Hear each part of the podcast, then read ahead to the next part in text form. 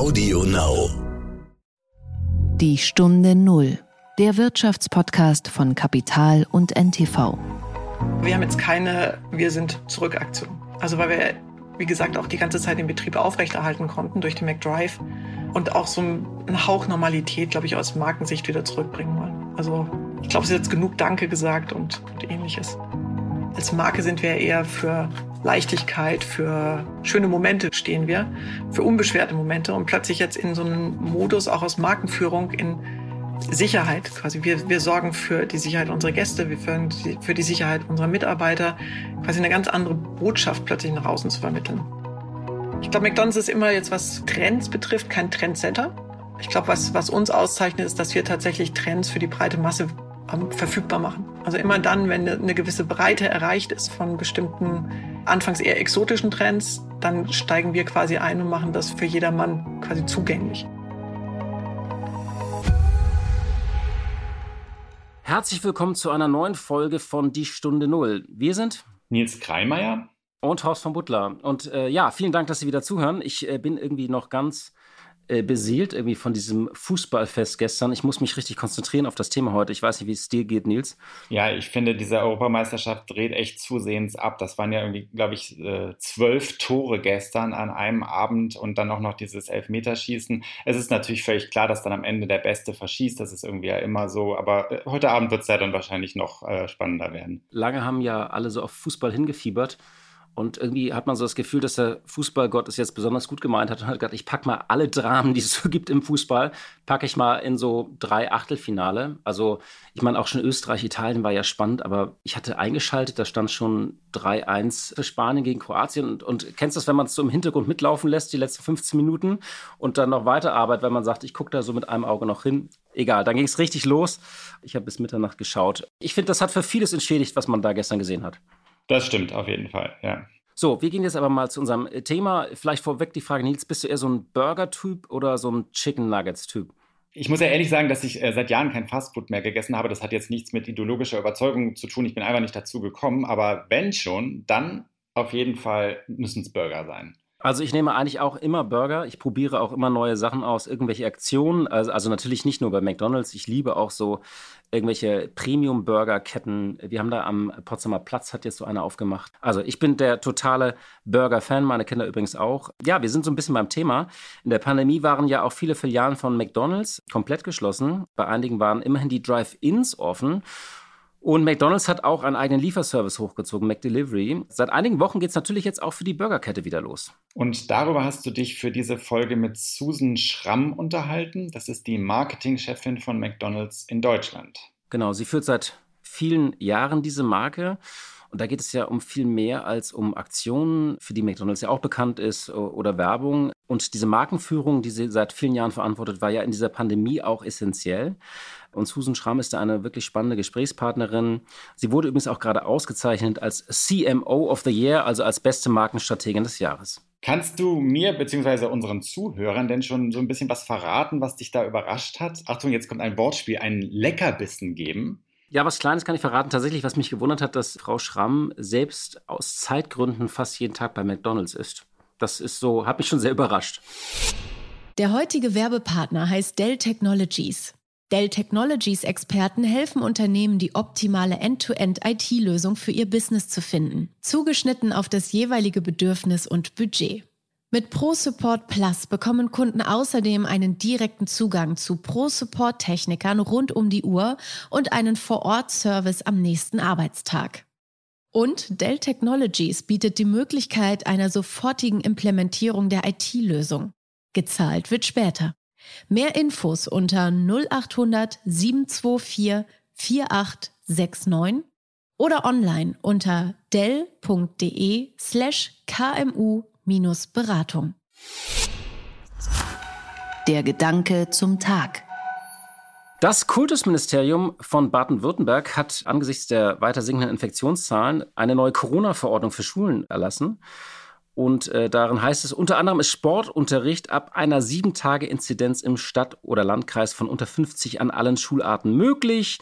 Bei einer Inzidenz von unter 35 könnte der Sportunterricht sogar unabhängig von der Klassenzugehörigkeit stattfinden und außerdem würden Abschlussfeiern und Abibälle wieder ab sofort wie öffentliche Veranstaltungen behandelt. Das ist ja so dieser Corona-Lockdown-Sprech, den wir inzwischen gewohnt sind. Ähm, das klingt ja auch erstmal super. Also es darf jetzt äh, wieder getanzt werden. Wenn man sich die Stadien anguckt, wo ja so zehntausende Fans miteinander tanzen, finde ich es auch okay, wenn man auf einem Abiball mal wieder äh, tanzen darf. Aber irgendwie gibt es hier doch so eine Unwucht, finde ich. Äh, also eine Diskrepanz. Es gab ja auch diese Aufregung über die Sätze von Bundesbildungsministerin Anja Karliczek, die sagte, dass sie Schulschließungen im kommenden Schuljahr nicht ausgeschlossen hat. Sie sagte zwar, sie sei sehr optimistisch, dass man das schaffen kann, aber eine Garantie könnte man nicht abgeben. Begründungen, weil man nicht weiß, was diese Mutationen, die überall auf der Welt unterwegs sind, Alpha, Beta, Gamma, Delta Plus sind wir, glaube ich, inzwischen, ja, weil man nicht weiß, was die alles anrichten. Es gäbe allerdings natürlich jetzt die ganzen Vorteile des Impfens, der Tests und gute Hygienekonzepte. Alle wollen diese neuerliche Phase eines Distanz- und Wechselunterrichts vermeiden. Viele Schüler kommen ja vielleicht auch gerade erst aus dem Wechselunterricht. Ich habe mich jetzt so gefragt, bereiten wir uns wieder zu wenig vor oder bereiten da manche schon rhetorisch zu früh vor, dass wir wieder nicht vorbereitet sind? Also ich habe nichts gegen Erwartungsmanagement, aber muss man nicht eigentlich jetzt noch sagen, wir tun jetzt alles, alles, damit ab September ein normaler Unterricht auch wirklich garantiert ist? Ja, Absolut. Also ich, ich habe auch das Gefühl, da läuft wieder so ein übliches Spiel ab, bei dem am Ende dann wieder das gleiche Ergebnis stehen wird. Ich finde, im, im letzten Jahr konnte man ja noch sagen, wir kennen das alles nicht, Pandemie ist was Neues in Deutschland, da müssen wir erst lernen, wie man damit umgehen kann. Jetzt aber kennen wir die Gefahren einerseits und wir wissen andererseits aber auch, was, was man machen kann dagegen. Es gibt Methoden, äh, man kann so einen Unterricht abstimmen, Unterrichtsabläufe, es gibt Technik wie Lüftungsanlagen und sowas, um die Ansteckungen halt zu verringern. Und ich finde wirklich, es muss genau, genau wie du sagst, es muss alles passieren jetzt, damit äh, dieses Thema abgeräumt wird und damit zum Ende der Sommerferien wirklich Unterricht stattfinden kann im neuen Schuljahr. Und ich sehe nicht, dass das passiert. Ich glaube eher, was, was stattdessen passieren wird, ist, äh, da werden wieder, äh, Schulen sind ja Ländersache, das wissen wir ja alle, also wird zwischen Ländern und Bund die Schuld hin und her geschoben werden. Jeder wird dann irgendwas machen, manch wahrscheinlich gar nichts. Und am Ende wird Markus Söder sagen, dass er der Beste war. Genau. Und ich glaube aber, der Unterschied ist auch, was du eben nicht erwähnt hast, dass ja jetzt äh, über die Hälfte der Bevölkerung einfach geimpft sein wird. Und äh, ich glaube, die große Frage, auf die dieses Land zusteuert, ist auch, sollen wir jetzt unsere Kinder impfen? Also sollen wir dazu aufrufen, impft eure Kinder, damit wir wirklich bis September da auch eine Impfquote erreicht haben. Und diese Frage dieser, dieser Unwucht oder auch dieser Diskrepanz äh, merke ich so ein bisschen auch bei dieser Debatte um Grenzschließungen. Klar, die will jetzt niemand, äh, dass man Grenzen schließt. Aber die Kontrollen bei Einreisen, dass die irgendwie stichprobenartig nur erfolgen und wie da jetzt drüber gestritten wird, ob man überhaupt kontrolliert angesichts einer Phase, wo ja wirklich äh, ganz Europa anfängt zu reisen, diesen Sommer erleben will. Also für mich ist so ein bisschen die Frage, ist man jetzt der Spielverderber, indem man immer sozusagen den, den Karl Lauterbach-Finger an die Höhe hebt? Ähm, oder soll man einfach sagen, komm, das ist jetzt ein Sommer, komm, lass die Leute leben, lass sie feiern, lass sie EM gucken, Party machen. Im September sind wir eh wieder im Lockdown. Also, weißt du, das ist so ein, so ein Fatalismus, der dann da so mitschwingt. Ich bin da auch so ein bisschen äh, unentschieden, weil man will jetzt ja nicht immer rumnerven, oder? Nee, das nicht, aber äh, trotzdem so eine fatalistische Haltung. Am Ende wird dann schon eh äh, alles schiefgehen, sozusagen, ist jetzt irgendwie, finde ich, nicht ein Konzept, das Politik verfolgen sollte. Also ich würde schon erwarten, dass man so ein bisschen ein Konzept fährt, mit dem man dann auch durch dieses ganze Jahr kommt und nicht nur durch sechs schöne Sommerwochen. Das stimmt. Und vor allem, man sollte jetzt nicht die vierte oder fünfte Welle für Gott gegeben hinnehmen. Und wie gesagt, ich finde, die Sicherheit von Schulen sollte absolute Priorität haben. Die Stunde Null. Das Gespräch. Heute fahren wir gedanklich mal zu McDonalds. Also stellen Sie sich vor, Autobahn, Blinker raus, abfahren, das gelbe M sehen Sie schon ein paar hundert Meter weiter blinken. Und damit sind wir bei unserem heutigen Gast. Das ist äh, Susan Schramm. Sie ist Chief Marketing Officer von McDonalds in Deutschland. Sie hat Betriebswirtschaftslehre in Mannheim studiert und in Caen in Frankreich und äh, ihre Karriere dann bei der Werbeagentur Haie angefangen, heute ein Teil von DDB. Und nach einigen Stationen bei anderen Agenturen hat sie dann 2001 in der Zentrale von McDonald's in Chicago angefangen. 2003 ist Susan Schramm dann nach Deutschland zurückgekehrt, hat dort unterschiedliche Funktionen dann bei äh, der Burgerkette ausgeübt. Sie hat dann 2013 sogar eine Auszeit für die Familiengründung in Prag gemacht. Und 2014 wurde sie Director Marketing für McDonald's Deutschland. 2016 rückte sie dann in den Vorstand, also wurde Marketingchefin und in dieser Funktion ist sie zugleich Mitglied des globalen Marketing Leadership Boards von McDonald's. Und sie wurde gerade in diesem Jahr zum CMO of the Year gegründet. Das ist ein Preis, den die Agentur Serviceplan initiiert hat. Ich sitze da übrigens auch in der Jury. Daher kam auch meine Idee, sie einfach mal in diesen Podcast zu holen, weil es wirklich sehr spannend ist, mit ihr zu diskutieren, wie man eine Marke, die ja durchaus auch einige Kliffen zu umschiffen hat, führen kann. Und gerade in der Pandemie war das ja auch eine wichtige Frage. Ganz kurz noch ein paar Daten zu McDonald's. Ähm, übrigens, das Unternehmen feiert in diesem Jahr in Deutschland sein 50-jähriges Bestehen. Hätte man jetzt auch nicht gedacht, finde ich. Weltweit hat das Unternehmen im Jahr 2020 einen Umsatz von 19 Milliarden Dollar gemacht. Das ist deutlich weniger als noch im äh, Jahr davor. Da waren es noch 21 Milliarden Dollar. In Deutschland äh, ging der Umsatz von 3,8 auf 3,2 Milliarden Euro zurück. Klar, der Pandemieeffekt. McDonald's gehört immer noch zu den wertvollsten Marken der Welt. In so einem Ranking des US-Magazins Forbes liegen die auf Platz 10. Die haben in Deutschland 61.000 Mitarbeiter und betreiben hier gut 1.500 Restaurants. Einen schönen guten Tag, Frau Schramm. Guten Tag, Herr Frau Butler. Herzlich willkommen in der Stunde Null. Danke, dass Sie sich Zeit nehmen. Alles macht wieder auf seit einigen Wochen in Deutschland und damit auch äh, McDonalds. Strömen die Menschen schon wieder wie gewohnt in die äh, Filialen und ordern Happy Meals und Big Macs? Schön wäre es, wenn es schon ganz wie gewohnt wäre, aber leider noch nicht ganz wie gewohnt. Aber wir spüren schon, dass dass man uns ein bisschen vermisst hat. Wir hatten natürlich einen großen Vorteil, dass nämlich unsere Restaurants ja immer noch ein bisschen offen waren, wenn ich so nennen darf, da wir ja unseren Drive offen hatten und insofern die Leute nicht ganz auf McDonald's verzichten mussten. Also insofern war der Entzug nicht ganz so heftig. Aber wir spüren schon, dass die Menschen sich freuen, dass sie jetzt wieder in die Restaurants gehen können. Trotzdem, wir haben noch nicht alle In-Stores auf wieder. Und es ist immer noch viel Betrieb, der auch über den McDrive läuft aber man spürt diese Aufbruchstimmung. Also auch bei uns, dass sich alle freuen, dass es endlich wieder ein Hauch Normalität einkehrt und ja, so eine gewisse Zukunftsfreude und Optimismus sich ausbreitet. Waren Sie selbst schon in einer Filiale, die Sie besucht haben in den vergangenen Wochen? Oh, ich, jetzt kann ich mich natürlich total outen. Ich glaube, ich esse fast jeden Tag bei McDonalds. Wirklich? Ja. Fast jeden Tag. Fast jeden aus Tag. beruflichen Gründen aus, oder aus privat? rein pragmatischen, praktischen Gründen, weil ich einfach immer eine sehr kurze Mittagspause meistens mache. Und dann ist es natürlich, liegt nichts näher, als kurz in die benachbarte Filiale zu gehen und sich kurz was zu holen auf die Hand und hier im Büro zu essen. Was ist Ihr Lieblingsgericht? Da muss ich jetzt natürlich nachfragen. ist ein bisschen jahreszeitenabhängig. Momentan bin ich ein großer Fan von dem McDouble Chili Cheese. Im Winter bin ich aber auch ein großer Fan von McRib, aber ohne Gurke, dafür mit Jalapenos. Ja. McRib war ich auch mal ein großer Fan. Ich sau mich bloß immer ein. Also ich, ich, ich, ich schaffe das nicht zu essen, ohne meine Hose einzusauen. Das, ja, das ist auch nicht einfach. Und vor allem schmeckt ja, er wirklich nur, wenn so viel Soße drauf ist. Das ist der Kern. Wenn man ihn quasi so, dass man ihn sauber essen kann, dann schmeckt er nicht so gut. Und die Kinder wollen die dann auch immer, dass man abends was mitbringt? Irgendein Happy Meal oder äh, irgendwie Chicken Nuggets? Nee, tatsächlich nicht. Aber was meine Kinder für sich entdeckt haben, ist der Lieferservice, Delivery. Das ist tatsächlich für die das Highlight, wenn wir abends mal weggehen und sie alleine bestellen dürfen und dann quasi es klingelt und dann kommt die McDonalds-Tüte. Und das ist das Lustige, weil meine Kinder eigentlich ja immer zu McDonalds durften, offensichtlicherweise. Also das ist tatsächlich nicht jetzt so was Besonderes, aber dieses tatsächlich sich selbstständig das bestellen zu können, ist ein Highlight. Und können Sie das trotzdem noch kontrollieren? Nicht, dass Sie das sozusagen einfach was. ja, es läuft über meinen Account. Insofern ist das alles. Okay. Ich bekomme eine Kreditkartenbenachrichtigung, das läuft dann schon. Und es ist auch nur, wenn wir weg sind. Sie haben eben gesprochen so von den Filialen, das heißt, äh, gewisse Regeln drinnen wahrscheinlich weiterhin äh, schwierig, weil drinnen darf man ja in den meisten Bundesländern nur mit äh, Tests äh, reingehen. Das ist wahrscheinlich zu aufwendig dann für McDonalds. Äh, dann, aber Außengastronomie, Außenterrassen, hat das wieder offen oder ist das dann nur Delivery? Nee, also Außenterrassen haben alle offen, also in fast allen Bundesländern. Ähm, und auch innen ähm, ist jetzt der Großteil der Bundesländer ähm, geöffnet. Also wir haben natürlich insofern Einschränkungen, dass wir nicht mehr alle Plätze besetzen können, sonst man die Abstände wahren muss. Ähm, haben uns auch da direkt zu Beginn der Pandemie auch eingerichtet mit auch Trennscheiben. Also alles, was da an Sicherheitsmaßnahmen und Vorkehrungen nötig war, haben wir, glaube ich, in Rekordzeit umgesetzt. Also wie, glaube ich, viele andere Gastronomiebetriebe auch. Ähm, also insofern steht dem Besuch im Restaurant nichts entgegen. Ich glaube bloß trotzdem, dass das wirklich was ist, was für viele Menschen noch ein bisschen ungewohnt ist im Kopf.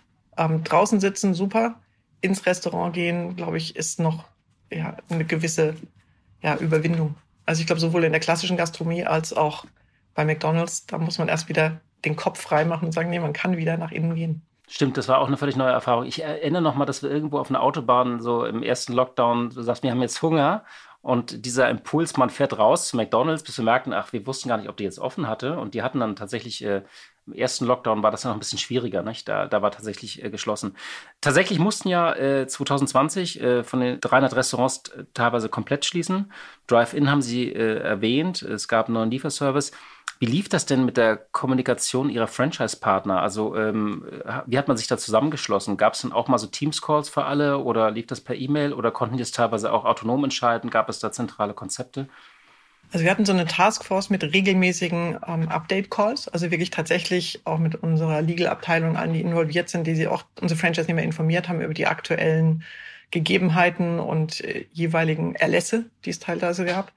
Wir sind aber so organisiert, dass wir quasi innerhalb der Franchise-Nehmer, Gemeinde oder Gruppe haben wir quasi einzelne Franchise-Nehmer, die ja, Sprecher sind für die Franchise-Nehmer. Und die, mit denen hatten wir einen extrem engen Austausch ähm, regelmäßig, also sowohl was jetzt die notwendigen Maßnahmen betrifft, plus natürlich die, die üblichen Dinge. Wir haben Franchise-Newsletter, wir haben verschiedene ähm, Wege der Kommunikation, wo wir auch alle erreichen können. Was natürlich flach gefallen ist, sind diese Themen.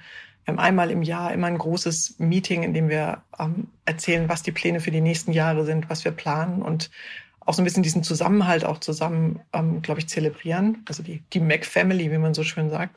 Das sind natürlich Dinge, die alle nur noch per Video stattgefunden haben. Aber ich denke mal, dass die Kommunikation immer noch sehr intensiv war und sehr ja, ähm, direkt. Und das ist was, was ich tatsächlich sehr spannend fand, jetzt gerade in der Krise auch, als es losging, dass ähm, viele von den Dingen, über die man normalerweise diskutiert, wurden nicht mehr diskutiert, sondern das war ein super Zusammenhalt und ein sehr, sehr enges Abstimmen miteinander und eben auch ein sehr pragmatischer Ansatz in vielen Dingen. Also es war nicht mehr äh, im Kreis drehen und Diskussionen, die man vielleicht normaler miteinander, normalerweise miteinander führen würde, haben wir nicht mehr geführt, sondern es war wirklich eine, ein toller, also ein toller Zusammenhalt in, über das ganze System hinweg. Franchise-Nehmer, andere Abteilungen, alle. Worüber diskutieren Sie denn normalerweise mit so Franchise-Nehmern, wenn Sie sagen, die normalen Diskussionen hatten wir jetzt nicht mehr? Was, was ist so eine typische Diskussion? Manche Aktionen, die man macht, von, die man jetzt aus Marketing-Sicht vielleicht ein bisschen toller findet, als jetzt ein Franchise-Nehmer vor Ort die finden mag. Aber das sind gute Diskussionen, muss ich sagen. Also wir haben aktuell, muss ich sagen, wirklich ein tolles Verhältnis auch. Wir haben so eine sogenannte Marcom-Gruppe, also sind Franchise-Nehmer, die quasi drei, die jetzt die Marketing- und Kommunikationsmaßnahmen mit uns abstimmen. Und da sind natürlich schon manchmal Dinge, wo man sagt, wir würden gerne ähm, Aktion X machen, wie eine gewisse andere Sichtweise, manchmal auch von Franchise-Nehmern darauf, ob man das machen sollte oder was das auch für ein Restaurant bedeutet, was für uns natürlich auch immer ein wichtiger Aspekt ist. Ähm, weil wir es natürlich toll finden, wenn alles extrem erfolgreich ist. Also wir hatten diesen Oster-Countdown vor zig Jahren, den wir mal gestartet haben. Also die tatsächlich dazu geführt hat, dass Straßen gesperrt wurden, weil die Leute für diesen Big Mac plötzlich für einen Euro wirklich die Restaurants gestürmt haben am ersten Tag, weil das sowas Besonderes war. Und wie gesagt, wir haben uns gefreut, dass es erfolgreich war. Das hat aber natürlich für ein Restaurant nochmal eine ganz andere Bedeutung, weil ja, wenn plötzlich die Türen sich öffnen und Menschenmassen dort hineinströmen und quasi als gibt's keinen Morgen mehr den Big Mac kaufen. Also wir wissen, dass der erfolgreich ist, aber dass er so eine Wirkung hatte, haben wir damals unterschätzt. Und das ist eben manchmal für uns auch sehr, sehr hilfreich zu sagen, was machen bestimmte Aktionen, die wir planen, eben vor Ort mit den Mitarbeitern. Und da muss man natürlich auch immer Rücksicht drauf nehmen, was auch wichtig ist. Sind mit die wichtigsten Menschen. Denn das, was wir alles so schön am Tisch planen, muss vor Ort umsetzbar sein und mit Spaß umsetzbar sein. Und es ist, ist ja auch kein einfacher Job. Deswegen ist dieser Austausch auch tatsächlich auch sehr wertgeschätzt von unserer Seite. Ja, Oster-Countdown ähnlich ich auch noch. Sie machen ja immer wieder Aktion Hüttengaudi, Oster-Countdown. Ähm, das war natürlich jetzt dieses Ostern nicht dran zu denken. Da redeten wir eher in der Bundesregierung über die Osterruhe, diese verkorkste. Jetzt zum Neustart, haben Sie sich da irgendwelche Aktionen ausgedacht? Also keine bestimmten Neustartaktionen. Also ich glaube, wir würden jetzt wieder zum, weiß nicht, ohne es jetzt zu, zu langweilig klingen soll, aber zum Business as usual zurückkehren. Insofern, dass wir wieder mehr Fokus darauf nehmen, die Zielgruppen direkt anzusprechen, auch junge Leute anzusprechen, Familien wieder ähm, ins Restaurant zu bringen. Ähm, aber wir haben jetzt keine Wir sind zurück Aktion. Also weil wir, wie gesagt, auch die ganze Zeit den Betrieb aufrechterhalten konnten durch den McDrive und auch so einen Hauch Normalität, glaube ich, aus Markensicht wieder zurückbringen wollen. Also ich glaube, es ist jetzt genug Danke gesagt und, und ähnliches. Also ich glaube, dafür steht die Marke auch so ein bisschen dieses, ja, so einen kleinen Wohlfühlmomente zu, zu vermitteln. Und ich glaube, das ist das, was wir jetzt versuchen, auch unseren Gästen wieder näher zu bringen, dass man einfach einen, hoffentlich einen guten, schönen Moment bei uns haben kann. Und unbeschwerten. Lieferservice haben ja viele Restaurantketten, einzelne Restaurants haben das probiert, ähm, von jeder Klasse, von jeder Preisklasse auch. Also vom Sterne-Restaurant, ich hatte hier auch mal den Tim Raue, den Sternekoch, der hat sogar einen Lieferservice gestartet. Ähm, Sie haben das auch gemacht, McDelivery. Behalten Sie das bei? Sind die Erfahrungen so gut, dass Sie sagen, das überdauert Corona? Absolut. Also wir haben das ja in manchen Städten mit einem Partner ähm, Lieferando, aber wir bauen auch jetzt gerade unsere Own Delivery Flotte aus. Also insofern absolut großer Fokus darauf von unserer Seite. Und haben Sie sich da so Ziele gegeben, wie viel Prozent des Umsatzes künftig aus Lieferservice kommen soll? Es hat natürlich auch teilweise geografische Beschränkungen ähm, und auch tatsächlich muss man jetzt erstmal das Ganze aufbauen. Also da kann ich jetzt tatsächlich noch keine genauen Zahlen nennen, aber tatsächlich haben wir sehr, sehr hohe Erwartungen daran. Das war ein hartes Jahr für McDonald's. Der Umsatz ist trotzdem zurückgegangen, wie Gastronomie äh, insgesamt. Ähm, ich glaube, so auf, von 3,8 auf 3,2 Milliarden oder so deutschlandweit hatte ich mir angeguckt. Viele Mitarbeiter mussten auch in Kurzarbeit. McDonald's hat das Kurzarbeitergeld äh, aufgestockt.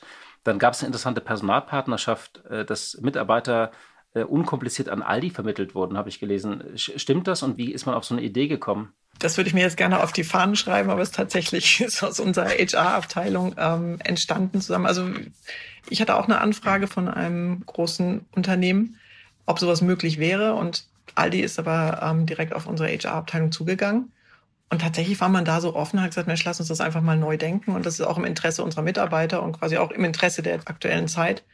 Ähm, ist nicht so eine Personalpartnerschaft möglich und kann man da nicht ähm, was machen?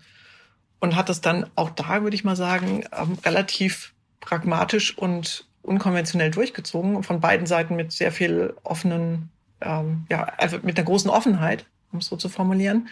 Und ich glaube, es gibt wenig Dinge, die einen solchen, ja, ich weiß nicht, Nachhall hatten wie diese Partnerschaft. Also finde ich ganz faszinierend. Also das ist würde mir manche Marketingaktionen wünschen, die so einen Nachhall haben, weil es einfach so unglaublich viele Menschen erreicht hat und mitbekommen hat. Und, dem das gerne für beide gemacht. Marken auch sehr positiv wahrgenommen wurde. Dem das gerne gemacht hat, die sind gerne da dann rübergegangen, die Mitarbeiter? Ja, also ich muss tatsächlich sagen, ich kenne jetzt nicht die genauen Zahlen, wie viele ausgetauscht wurden. Ähm, aber ich glaube, diese Chance und diese Option zu bieten, wurde als absolut positiv wahrgenommen. Haben Sie die jetzt alle wieder zurück oder sind ein paar auch da geblieben gleich? ich könnte mir vorstellen, dass auch ein paar da geblieben sind. Aber ehrlich gesagt weiß ich es nicht. Da möchte ich jetzt keine falschen Informationen rausgeben, aber denn ich glaube, auch Aldi ist ein durchaus guter Arbeitgeber. Ja, also ich, ich frage nur deswegen, weil äh, die Gastronomie klagt Land auf Land ab über zu wenig Personal. Also ganz normalen Restaurants fehlen ja auch Kellner. Haben Sie das auch tatsächlich, also dass Sie, dass Sie Leute suchen jetzt, die äh, Also ich glaube, McDonalds ist immer auf der Suche nach guten Mitarbeitern, neuen Kollegen, aber jetzt momentan extrem. Also wir merken jetzt natürlich, dass das Ganze wieder anzieht und dass es wieder zurück zu einer wie auch immer gearteten Normalität kommt. Und ich glaube, die größte Herausforderung ist, Mitarbeiter zu finden oder neue Mitarbeiter zu finden, die jetzt quasi schnell an Bord kommen können. Also auch aus ähm, Franchise-Nehmersicht hört man das oft, dass es tatsächlich jetzt vor Ort die größte Aufgabe ist, Mitarbeiter zu finden.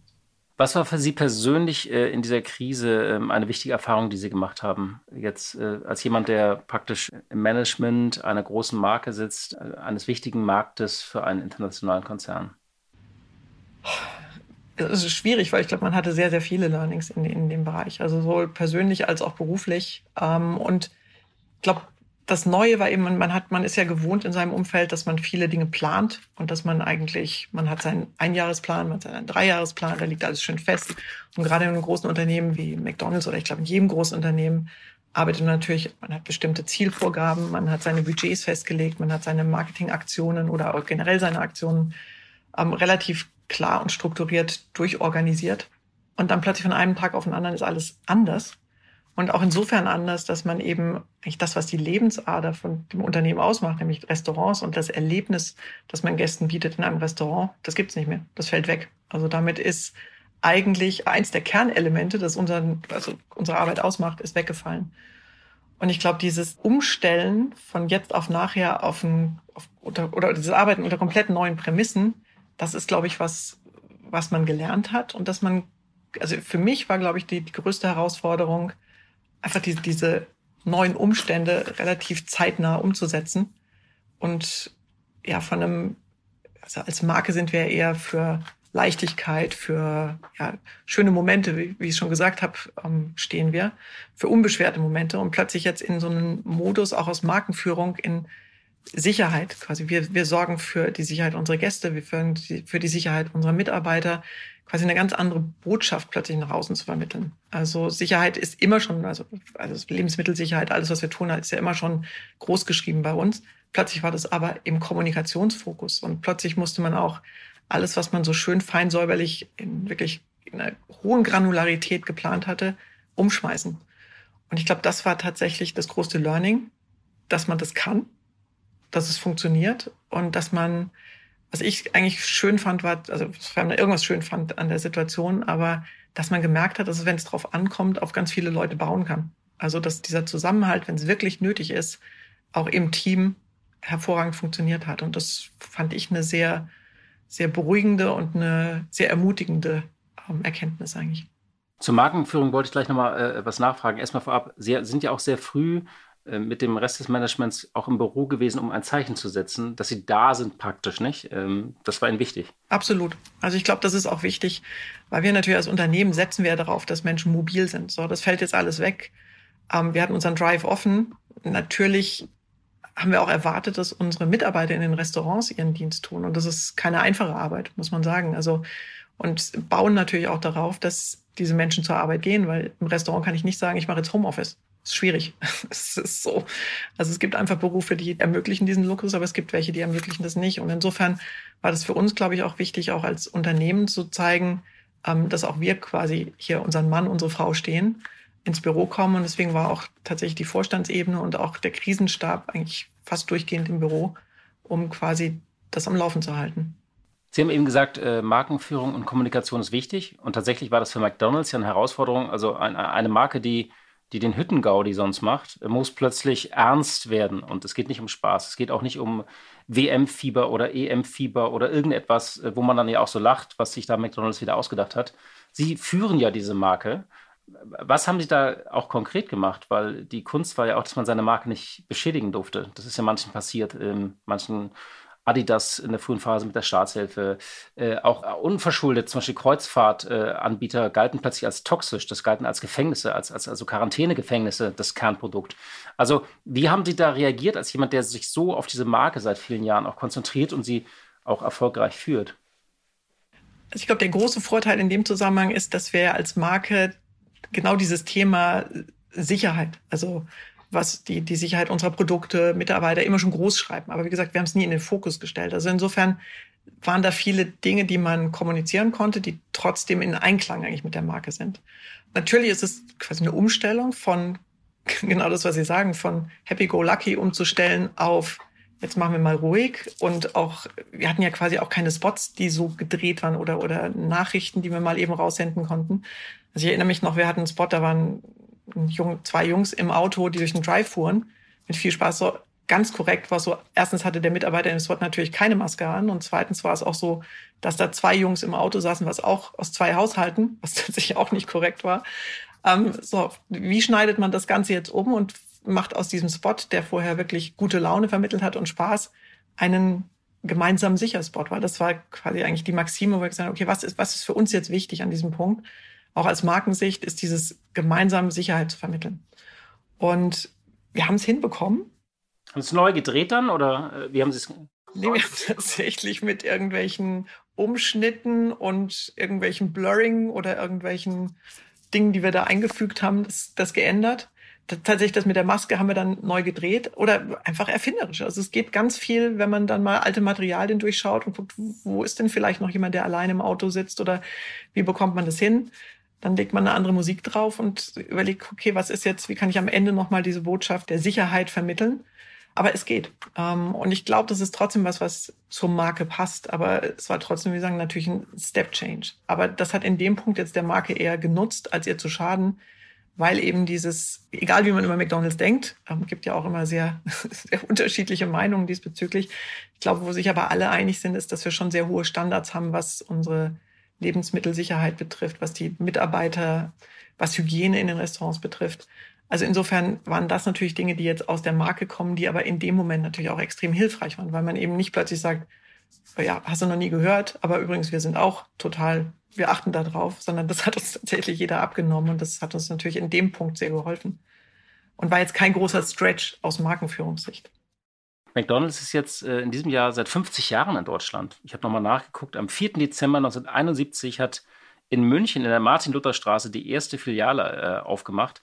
Planen Sie was zum Jubiläum? Natürlich, äh, aber sitzen Sie da jetzt gerade schon dran? Können, können Sie mir so eine Sneak Preview geben oder? Oh, das sagen wir mal so. Also natürlich hätten wir eigentlich auch gerne eine Riesenparty gefeiert im Herbst, auch mit, mit allen, die mit der Marke was zu tun haben oder die sie begleitet haben in dem Leben. Das fällt jetzt natürlich alles ein bisschen kleiner aus, aber wir werden schon irgendwie gegen Ende des Jahres für unsere Gäste eine, zum Thema 50 Jahre etwas planen und da hoffentlich ein paar überraschende Dinge machen, sind aber jetzt gerade mitten in der Planung, was das betrifft. Also so ganz viel Sneak Preview kann ich noch nicht geben, aber es wird toll. Sie haben versucht, ähm, immer wieder jüngere Zielgruppen zu erreichen. Wie haben Sie das im Kern geschafft oder was haben Sie noch in der Pipeline? Das Bestellung über App, dass man Influencer-Marketing haben Sie gemacht. Was überlegen Sie da gerade, dass Sie noch an die Jüngeren rankommen? Ich glaube, da ist es halt wichtig, dass man diese Marke auch jung hält. Also McDonald's hat ja quasi erfindet sich ja immer von Zeit zu Zeit wieder neu, aber immer in Einklang mit dem eigentlich, wofür wir stehen. Und ich glaube, das ist das Spannende, dass man eben gerade für die junge Zielgruppe immer mal wieder was Überraschendes, was Neues bieten muss. Sie haben es vorhin genannt, das sind so Dinge wie ein Oster-Countdown, was damals extrem überraschend war, dass wir so eine digitale ähm, Aktion starten.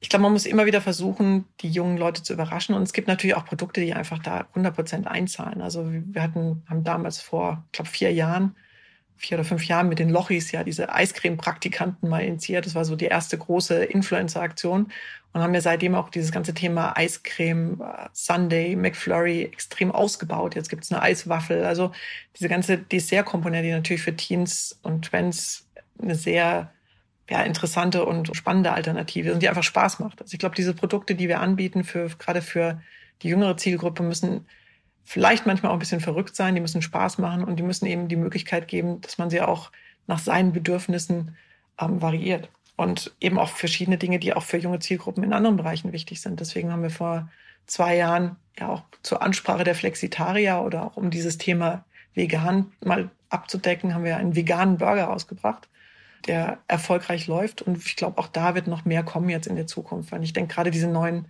die modernen Ernährungstrends müssen wir als McDonalds natürlich auch mitspiegeln. Und dabei geht es natürlich immer, dass es gut schmeckt, dass es trotzdem irgendwie Spaß macht, das zu essen. Aber ich glaube, ausgewogene Ernährung und Spaß beim Essen müssen sich nicht zwanghaft ausschließen. Und ich glaube, das ist das, wofür wir stehen. Und deswegen werden wir da auch weitergehen, den Weg.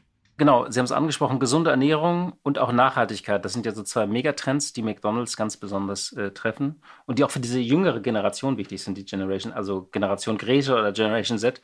Ähm, was tun Sie denn da derzeit? Weil tatsächlich ist McDonald's ja immer noch sehr viel Müll, kann man ja einfach so sagen. Und auch sehr viel Einwegmüll und sehr viel Papier und Plastik. Was tun Sie da? Also ich glaube, da gibt es viele Schritte, die wir schon unternehmen und vielleicht manche, die gar nicht so sehr an die Öffentlichkeit bisher gedrungen sind, weil wir auch da, muss man ganz ehrlich sagen, auch vorsichtig sind, nicht irgendwelches Greenwashing betreiben. Ähm, ich glaube, es sind viele kleine Schritte, die hoffentlich irgendwann dann dazu führen, dass wir genau in diesem Bereich noch besser werden können oder erfolgreicher sind. Es sind so, wie gesagt, wir haben zum Beispiel jetzt in der Krise haben wir das plastikfreie Dessert. Nee, das plastikfreie Packaging. Die Desserts sind immer schon plastikfrei zum Glück ähm, haben tatsächlich das Packaging komplett umgestellt auf eben ähm, Papier und auch Holzlöffel. Ähm, wir haben jetzt gerade zur WM gestartet und Produkte eben Graspapier zu verpacken. Ähm, tatsächlich auch von diesen, also klassische Müll- und Verpackungsreduktion. Das ist aus Gras das Papier, oder? Ja, zu einem bestimmten Anteil. Ich glaube, nageln Sie mich jetzt nicht fest, aber ich glaube, es sind, glaube ich, 30 Prozent Gras sind in dem Papier drin und spart aber, hm, jetzt müsste ich jetzt mal unsere tatsächlich Supply Chain Abteilung nochmal wie viel, aber es spart tatsächlich massiv auch Verpackungsmüll ein, weil wir eben nicht mehr diese Boxen haben, in denen wir das verpacken.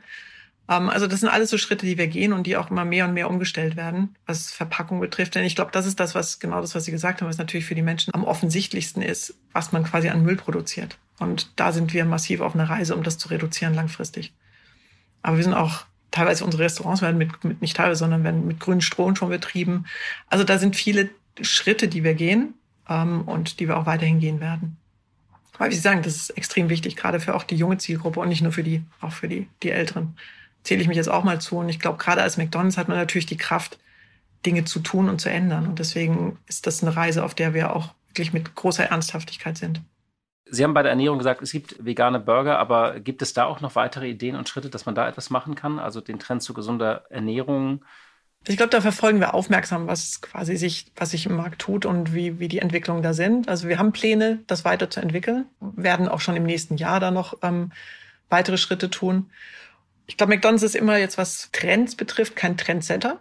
Ich glaube, was, was uns auszeichnet, ist, dass wir tatsächlich Trends für die breite Masse ähm, verfügbar machen. Also immer dann, wenn eine, eine gewisse Breite erreicht ist von bestimmten anfangs eher exotischen Trends, dann steigen wir quasi ein und machen das für jedermann quasi zugänglich.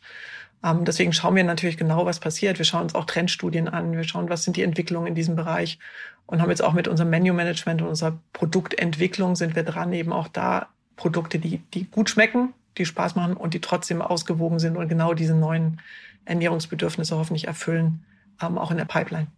Was ist denn so ein Trend, der Sie gerade beschäftigt, wo Sie sagen, das ist äh, spannend? Also wir haben jetzt über Ernährung geredet, klar, wir haben jetzt über Nachhaltigkeit geredet. Gibt es einen weiteren Trend, den Sie, der relevant für Sie ist, den Sie sich gerade angucken in diesen Studien? Also ich glaube, was uns momentan umtreibt, ist dieses ganze Thema Digitalisierung. Also jetzt, wie können wir tatsächlich mit unseren Gästen kommunizieren auf digitaler Ebene und wie kann man das, was wir auch als Restauranterlebnis und an diesen ganzen wie man so mal schön den ganzen Consumer Touchpoints, wo wir mit denen in Verbindung treten, wie kann ich da wirklich dieses McDonalds-Erlebnis vermitteln? Und was heißt diese ganze Digitalisierung für uns? Also ich meine, Digitalisierung ist, glaube ich, kein Trend mehr, sondern ist tatsächlich sowas von angekommen. Aber ich glaube, das ist das, was uns momentan am meisten umtreibt. Wie können wir die Marke quasi in diesem digitalen Zeitalter so positionieren, wie wir es eigentlich früher in den analogen Themen auch geschafft haben? Also das ist jetzt nicht unbedingt nur ein Konsumententrend, aber ich glaube, das ist das, was uns am meisten umtreibt, gerade dieses Markenerlebnis auf digitaler Art und Weise zu vermitteln zu können. Ich habe noch einen interessanten äh, Trend in einer Ihrer Mitteilungen gefunden, dass McDonald's in Chicago jetzt äh, Roboterverkäufer mit künstlicher Intelligenz testet. Das klingt spannend. Wussten Sie das? Oder habe ich das jetzt? Wollen Sie es auch in Deutschland testen? noch nicht. noch nicht. Noch schätzen wir unsere, also wir schätzen die generell, aber ich, unsere Mitarbeiter. Und ich glaube auch immer noch, dass es sehr schön ist, ein Lächeln von einem Mitarbeiter zu bekommen. Aber das wird getestet. Also es gibt ganz viel auch mit Artificial Intelligence, was da in den USA getestet wird und spannende Dinge. Ich glaube bloß, das wird tatsächlich noch ein Weilchen dauern, bis diese Dinge die Marktreife erreichen und so, dass man sie wirklich überall einsetzen kann. Aber es sind ganz viele spannende Tests, glaube ich, die in den USA gerade gemacht werden und auf den Prüfstand gestellt werden. Und ist auch wichtig. Also das sind tatsächlich gerade vor dem Hintergrund bestimmte Aufgaben, glaube ich, kann man tatsächlich ähm, vielleicht irgendwann automatisieren. Und ist natürlich hilfreich für alle, weil es dann mehr Zeit lässt für die Aufgaben, die nachher auch dem Gast zugutekommen direkt ähm, und mehr Zeit und mehr Muße wahrscheinlich dafür dann lassen. Frau Schramm, vielen Dank für dieses Gespräch. Ja, freut mich. Liebe Hörerinnen und Hörer, das war's wieder für heute. Wir wünschen äh, erstmal ein gutes Fußballspiel heute Abend und dann noch eine schöne Woche. Wir hören uns am Freitag wieder. Tschüss. Machen Sie es gut. Die Stunde Null, der Wirtschaftspodcast von Kapital und NTV. Dieser Podcast ist Teil der Initiative Zeit, die Dinge neu zu sehen. Zum Schluss möchten wir euch noch einen Podcast empfehlen und dafür lasse ich einfach die Host selbst zu Wort kommen. Wir sind Matten, Olaf und Fabio. Unser Podcast heißt Verlängertes Wochenende bei Geosaison. Wir reisen und wir essen wahnsinnig gerne und nehmen euch mit in unsere Lieblingsstädte. Wir zeigen euch die lässigsten Bars und Restaurants, die schönsten Hotels und die spannendsten Märkte. Und zwar fernab vom Mainstream. Alle zwei Wochen nehmen wir euch mit auf unsere Reise und verbringen mit euch ein verlängertes Wochenende. Audio Now.